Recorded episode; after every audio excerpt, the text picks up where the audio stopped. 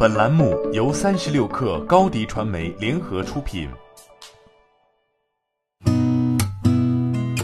八点一刻，听互联网圈的新鲜事儿。今天是二零二零年四月八号，星期三。你好，我是金盛。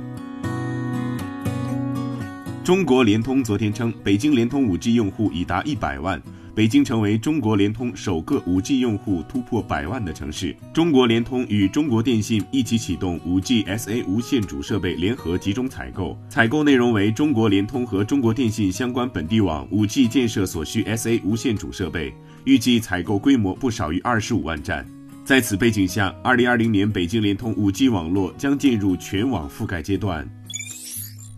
据新商业情报 MBT 消息，抖音正在内测两项新功能——连线和熟人。连线以及熟人的功能的内测，分别指向陌生人社交和熟人社交，以补全抖音在社交属性上的不足。三十六氪对此求证字节跳动，回应称，连线尚在小范围测试阶段。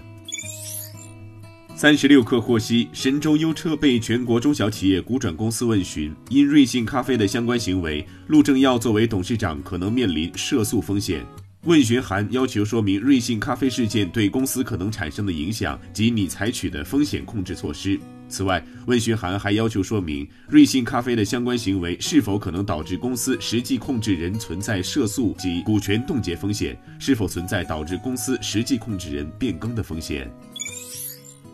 贝壳研究院发布的报告显示，三月北京市住房租赁市场成交量显著增加，达到春节后第一个月的水平。其中，贝壳平台成交量环比增长二点五六倍，比去年二月小幅增加百分之三点七，但同比去年三月仍有百分之三十七点八的差距。租金方面，三月份贝壳平台北京租赁住房平均租金每月每平米八十一点六八元，环比下降百分之零点三，同比下降百分之三点三。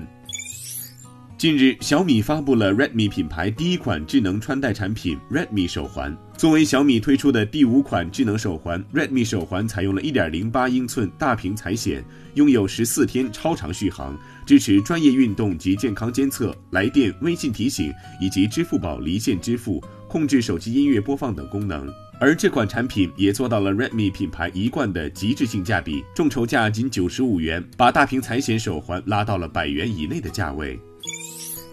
特斯拉最近发布了一段视频，一些戴着口罩的工程师在镜头前介绍，他们正在利用汽车零部件生产呼吸机。工程师改造了 Model 3的车载计算机，用它来控制呼吸机的气管流，并将汽车悬挂系统的空气罐用作呼吸机的氧气混合室。另外，他们还改造了 Model 3的触控屏，将它作为呼吸机的控制器。通过这块屏幕，医护人员可以看到机器的送气频率等信息。一位工程师在视频中称，特斯拉一直在努力开发基于汽车零件的呼吸机。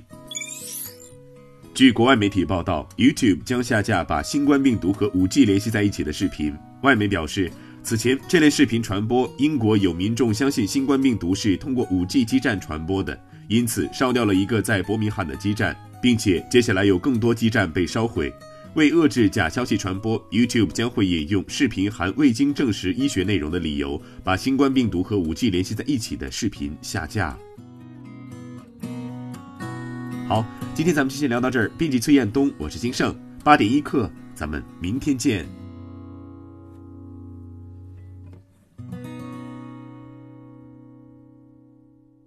欢迎加入三十六氪官方社群，添加微信 baby 三十六氪 b a b y。三六 kr，获取独家商业资讯，听大咖讲风口，聊创业，和上万客友一起交流学习。